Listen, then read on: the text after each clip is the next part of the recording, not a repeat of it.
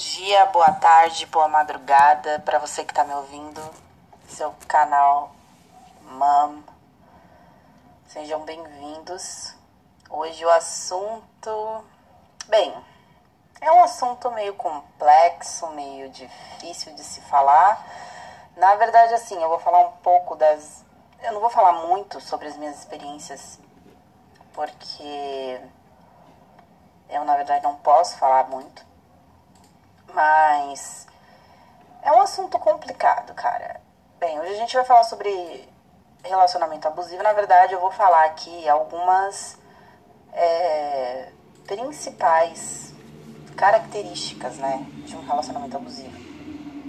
É, eu já postei isso no blog post, é, já postei também no na página aqui do Facebook, é, para vocês darem uma lida lá é, é bastante interessante, cara. É, é um tema que eu particularmente acho que é importante se falar, cara, porque eu acho que a gente, principalmente a gente, assim, em questão de porcentagens, tá? Óbvio que acontece com homens e com mulheres, mas infelizmente a grande porcentagem de mulheres que sofrem abusos e que estão em relacionamentos abusivos é muito maior, né?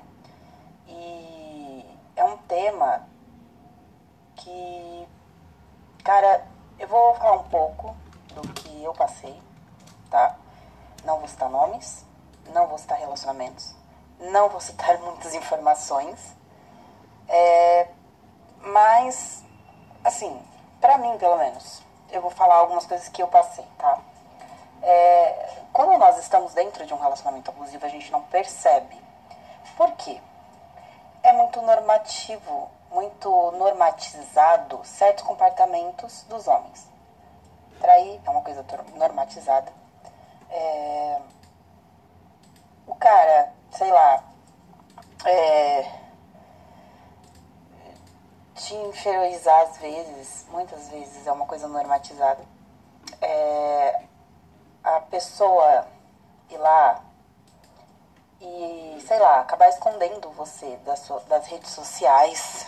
Isso eu já vivi. É, são coisas normatizadas, tá?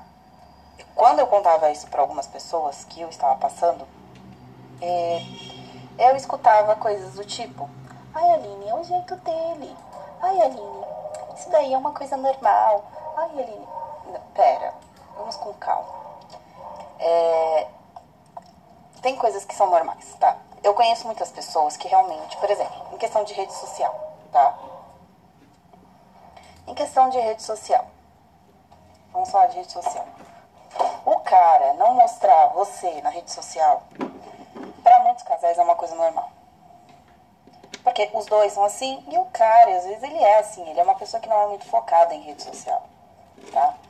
É, agora, quando você percebe que a pessoa ela se mostra muito mais quando se trata de, por exemplo, amigos, família e etc. Tem alguma coisa errada?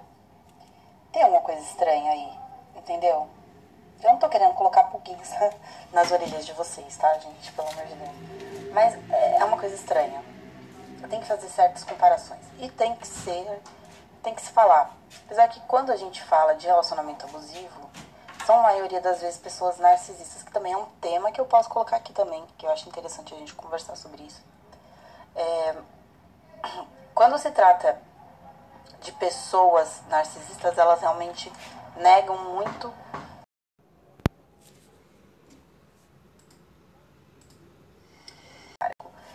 e olha muitas é, coisa, muito hormônio, sabe?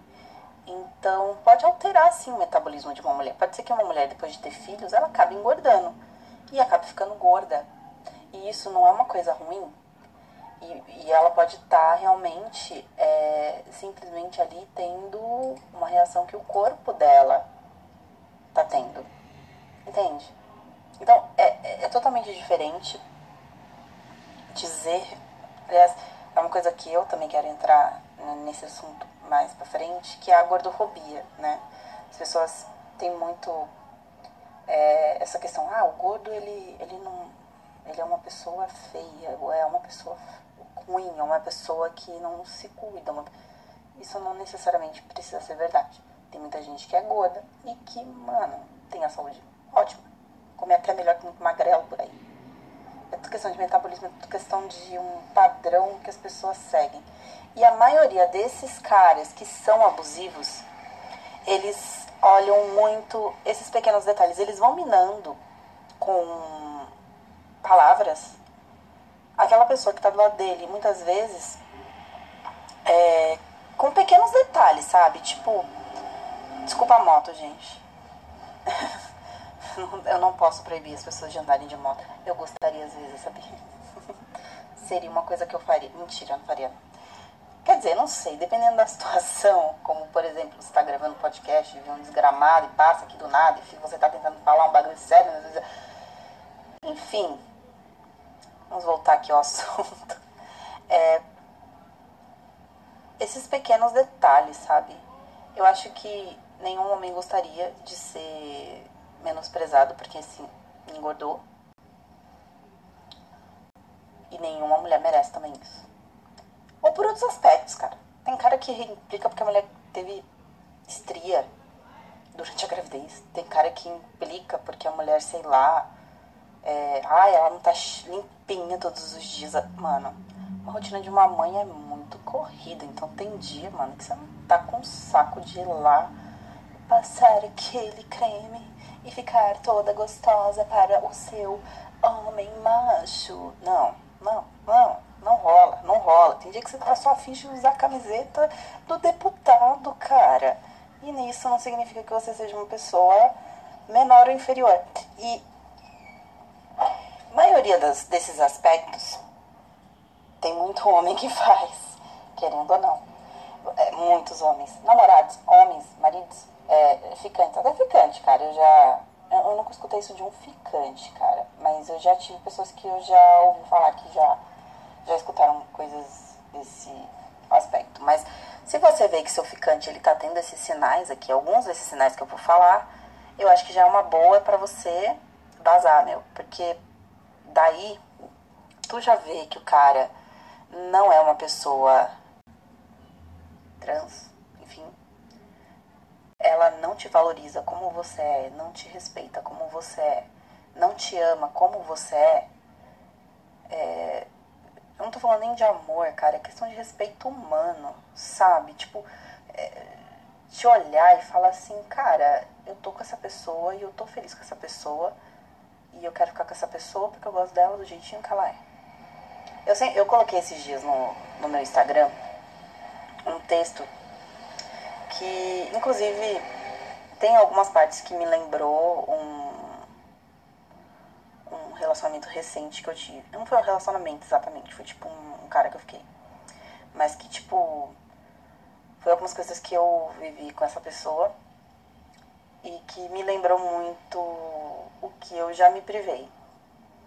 Por exemplo, eu coloquei lá que eu fui no primeiro encontro de chinelo. É um fato. tá, vamos só deixar o contexto aqui. Eu já conheci a pessoa há anos, então tava tudo certo, tá, gente? Não tem problema. Não tem jeito, gente. Eu nasci, vou crescer assim, para sempre Aline. vou nascer assim, vou crescer assim, cara. Não tem jeito. Eu sou uma pessoa bruta, eu sou uma pessoa que às vezes eu dou umas patadas sem querer, aleatoriamente. Eu juro, não é por querer às vezes. E eu já fui muito pior. Mas hoje em dia eu sou mais tranquila. Então, para muitas pessoas, eu não seria o padrão. Primeiro, eu não gosto de salto alto. Segundo, é, não é todo dia que eu tô maquiada, sabe? Não é todo dia que eu tô afim de pegar minha maquiagem e colocar na cara. Principalmente agora que eu tô em home. Rapaz, eu vivo o dia inteiro de pijama e tá muito que bom. Até pra ir, pra levar a Lucky pra passear, eu vou de pijama. E eu não ligo. Talvez as pessoas olhem na dos meus filhos. Agora, infelizmente, eu não estou com eles aqui, mas, por exemplo, supondo que eu fosse numa escola para uma reunião com os meus filhos. É, você é a mãe de fulano. você não é Aline. Você é a mãe de fulano. Entenderam? É mais ou menos nesse aspecto. Para muitas pessoas, as mulheres, elas viram mães, elas são só mães. Mas nós não somos só mães. Nós somos mulheres, nós passamos por relacionamento abusivo, nós passamos por vários tipos de preconceito. Nós passamos por muitas coisas que tá tudo implícito no, por trás, entende? E o objetivo do podcast é esse. E do blog também. Tudo que eu escrevo, é, no momento da minha vida, eu tô focando muito nisso. Na mãe, na mulher que tem por trás daquela, daquele modelo, daquele estereótipo de uma mãe. Que supostamente tem que ser perfeita. Porque a mãe não é perfeita. Entende? Mas, vamos lá. Ao assunto principal aqui do podcast. É, todo mundo já conhece, mas eu vou reforçar aqui. Nós temos uma lei, que é a Lei da Maria da Penha, é, que é uma lei que ela é, é bem específica, né, em caso de violência, é principalmente a violência física no caso. Ela foca mais nisso, mas também tem algumas brechas sobre violência psicológica, tá?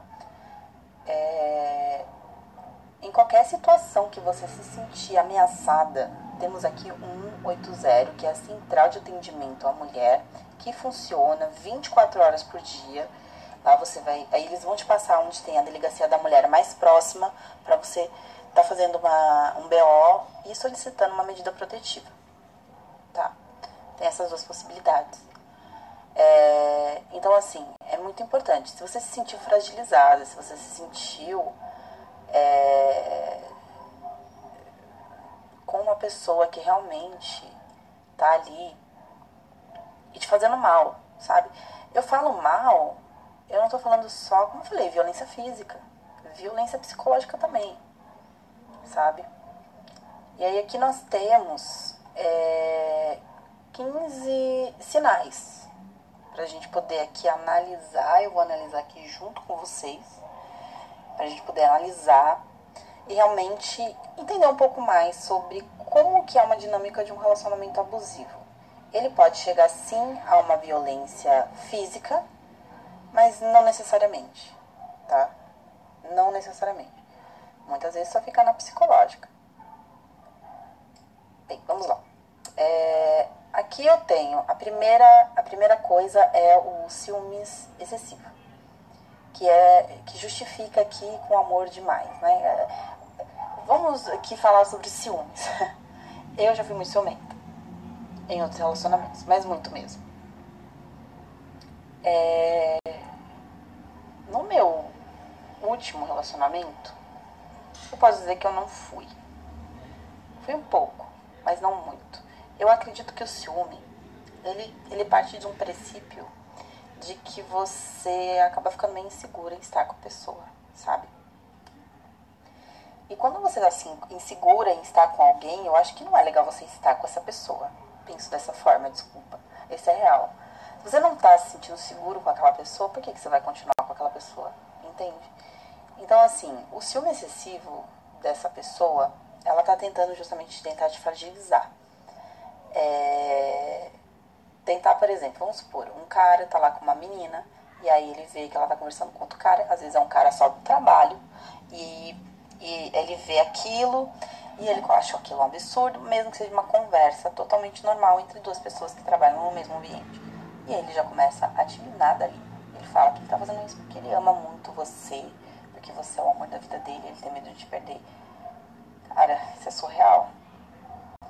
Entendeu? É surreal. É, é bizarro, mas acontece, né? É, ele tenta controlar, tomar aqui todas as decisões sobre a sua vida. Isso é um jeito, né, no caso, pelo ciúme, de tentar te controlar. Inclusive o 2 é sobre isso. É, é, fala muito assim, é, aqui fala, né? Porque eu te amo, é uma frase que eu te amo demais. É, porque é para o seu bem. São frases comuns usadas pelos abusadores para controlar as outras pessoas. O controle acontece quando ele começa a decidir o que a outra pessoa pode ou não fazer, que aí vai roupa, que aí vai amizade, que aí vai é, tipo uma decisão de como que a pessoa tem que agir. Como se ela soubesse o que, que é bom para aquela pessoa, só que na verdade não é bem assim. Né? A gente somos, nós, a gente somos é ótimo, né? Nós somos seres humanos, pensantes, com capacidade cognitiva de saber o que queremos ou não. Mulheres também. ou você que está no relacionamento abusivo, estando com um homem como uma mulher. Então, assim, é, é muito importante a gente entender que isso também evade de uma de uma certa falta de autoestima, porque você tá tão não entendendo que você tem essa capacidade de você entender que você é, pode fazer o que você quiser. E aquela pessoa, ela não te deve controlar. Ela não te deve dizer o que, que você deve ou não deve fazer. Eu acho assim, num relacionamento, principalmente marido e mulher, vai, vamos falar marido e mulher, tem que se ter um certo acordo em certas coisas. Por exemplo, se seu marido não gosta que você faça alguma coisa, e você também não gosta que ele faça alguma coisa, é uma coisa para se conversar.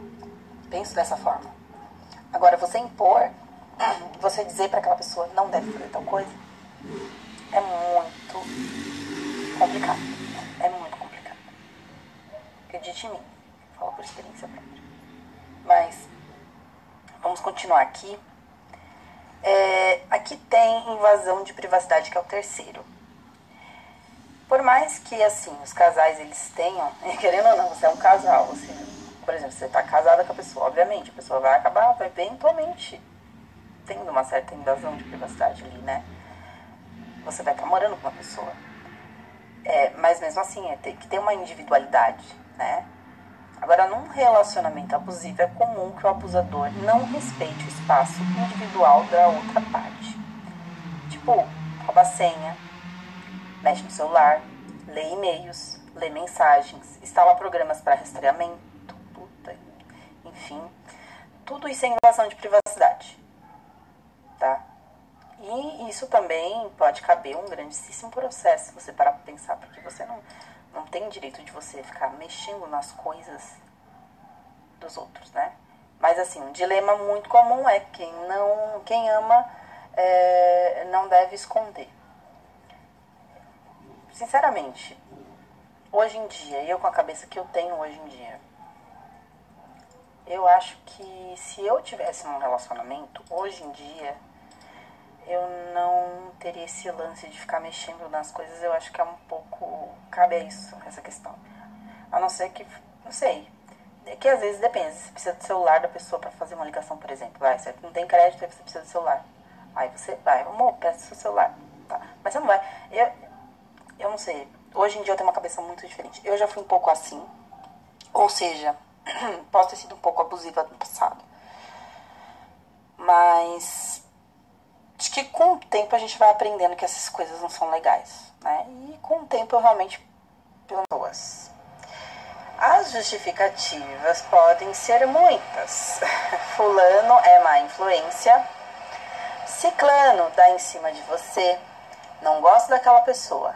Aquela, aquela, aquela outra me trata mal. O fato é que vai exigir que a companheira se afaste das pessoas mais próximas. Para o quê? Se você ficar vulnerável. Essa é real. Tipo, esse tipo de pessoa abusiva, ela quer você vulnerável. Ela quer você, basicamente, ali, como fácil presa para ela. É isso. E, obviamente, quem tá de fora vai perceber isso.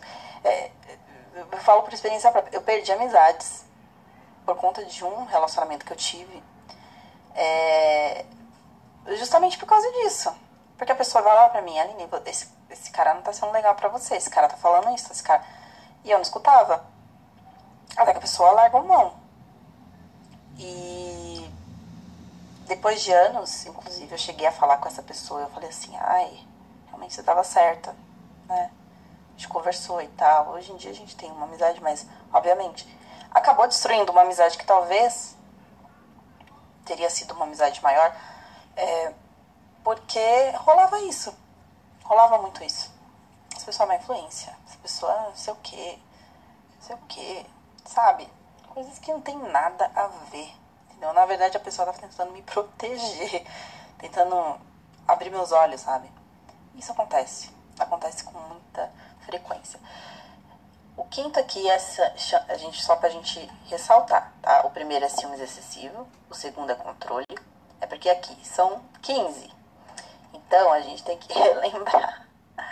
O primeiro é ciúmes excessivo, o segundo é controle, né? Que é controlar a pessoa, o máximo possível, invasão de, de privacidade, afastamento de outras pessoas, que é esse que eu comentei com vocês que eu tive.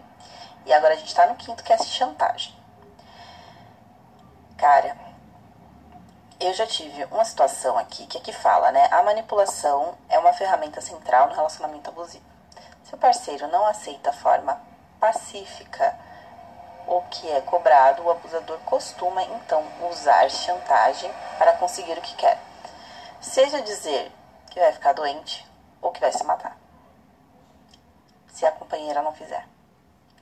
Seja ameaçando terminar terminar o relacionamento a chave é saber mexer com a parceira, a, essa é a né, objetivo, e usar isso para manipulá-la. Isso aqui eu vivi muito. Caraca, como eu vivi. Eu já tive um relacionamento onde a pessoa, quando eu decidi terminar com ela, ela queria se matar. Chegou a pegar o carro, e sumiu. E todo mundo ficou preocupado, procurando essa pessoa. E essa pessoa sumiu. E depois ela voltou, pediu desculpa. E vida que seguiu. Mas imagina a cabeça, a minha cabeça naquele momento. E essa mesma pessoa também, antes disso, já tinha feito coisas parecidas. Que é um alerta para muitas muitas mulheres. Para entender, tipo, muitas vezes você tá aqui só no comecinho, sabe? Só na chantagem, na destruição da, da, da autoestima, na invalidação de sentimentos, é, na falta de diálogo sobre dinheiro. E aí vai descendo, cara, vai piorando a situação. Aqui tem uma coisa que é muito forte e que eu vou tocar nesse assunto porque é uma coisa que é um tabu. Inclusive hoje eu eu vi um um meme, não era meme, meme é coisa engraçada, né? Na verdade era um post sobre isso que falava assim, que a mulher falava assim, é, estupro ele pode vir com uma prostituta ou com qualquer, deixa eu ver se eu acho aqui no meu Facebook para falar para vocês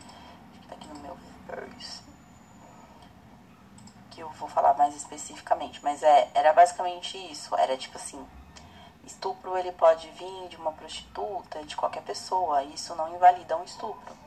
E o cara falou embaixo.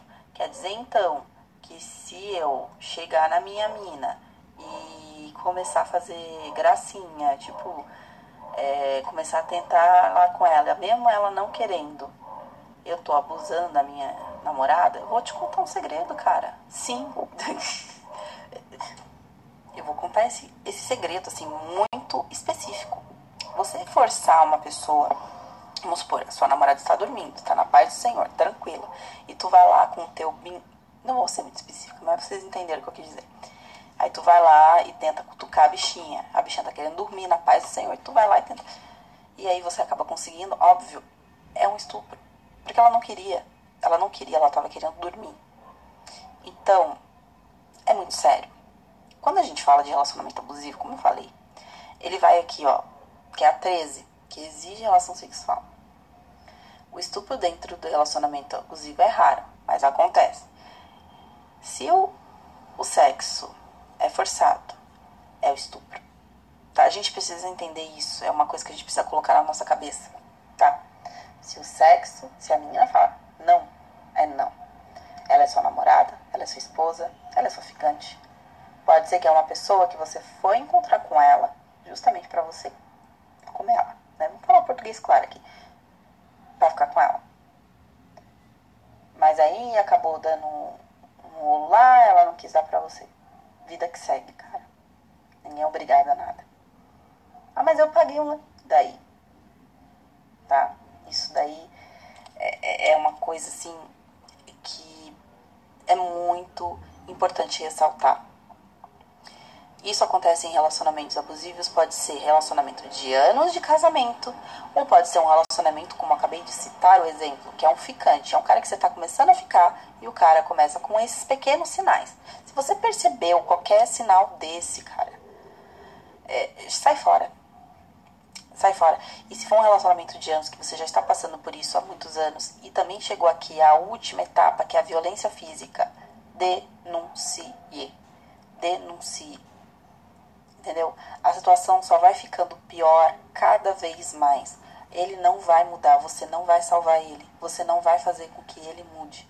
A gente tem muito esse complexo de herói, né? Principalmente as mulheres, a gente tem, acho que a gente é ensinada isso desde pequena que homem é assim mesmo, que não, homem não é assim, homem não tem que ser assim, você não tem que aturar isso. Tá? Você não tem que aturar isso. Você não precisa aturar isso. Você não tem que aturar isso. Então, o episódio de hoje é para alertar mesmo. Por favor, compartilhe bastante esse podcast. Eu peço aí com, encarecidamente, não só por questão de engajamento, mas eu acho que é uma utilidade pública falar sobre esse assunto. Falar aqui sobre um assunto que realmente mata mulheres. Nós estamos falando aí, eu vou até dar uma pesquisada aqui para falar para vocês as estatísticas de mulheres que são mortas por violência é, a cada minuto, porque eu acredito que tem aí mais ou menos minutos de a cada minuto uma mulher é morta por conta disso. Eu verifiquei aqui, é, isso é um dado aqui do jornal Fatos, não, Brasil de Fato, tá? Aqui fala que uma mulher é morta a cada nove horas durante a pandemia. Porque assim, as pessoas estão em casa, né? E querendo ou não, uma coisa que poderia, tipo, é, parar durante o período de trabalho, enquanto você está trabalhando ali, você está trabalhando e o seu parceiro está trabalhando. Aí quando ele quando estão em casa os dois, a, a, a taxa está aumentando muito. Então você para para pensar. Isso que eu estou falando agora pode salvar vidas. Se você vir alguma coisa estranha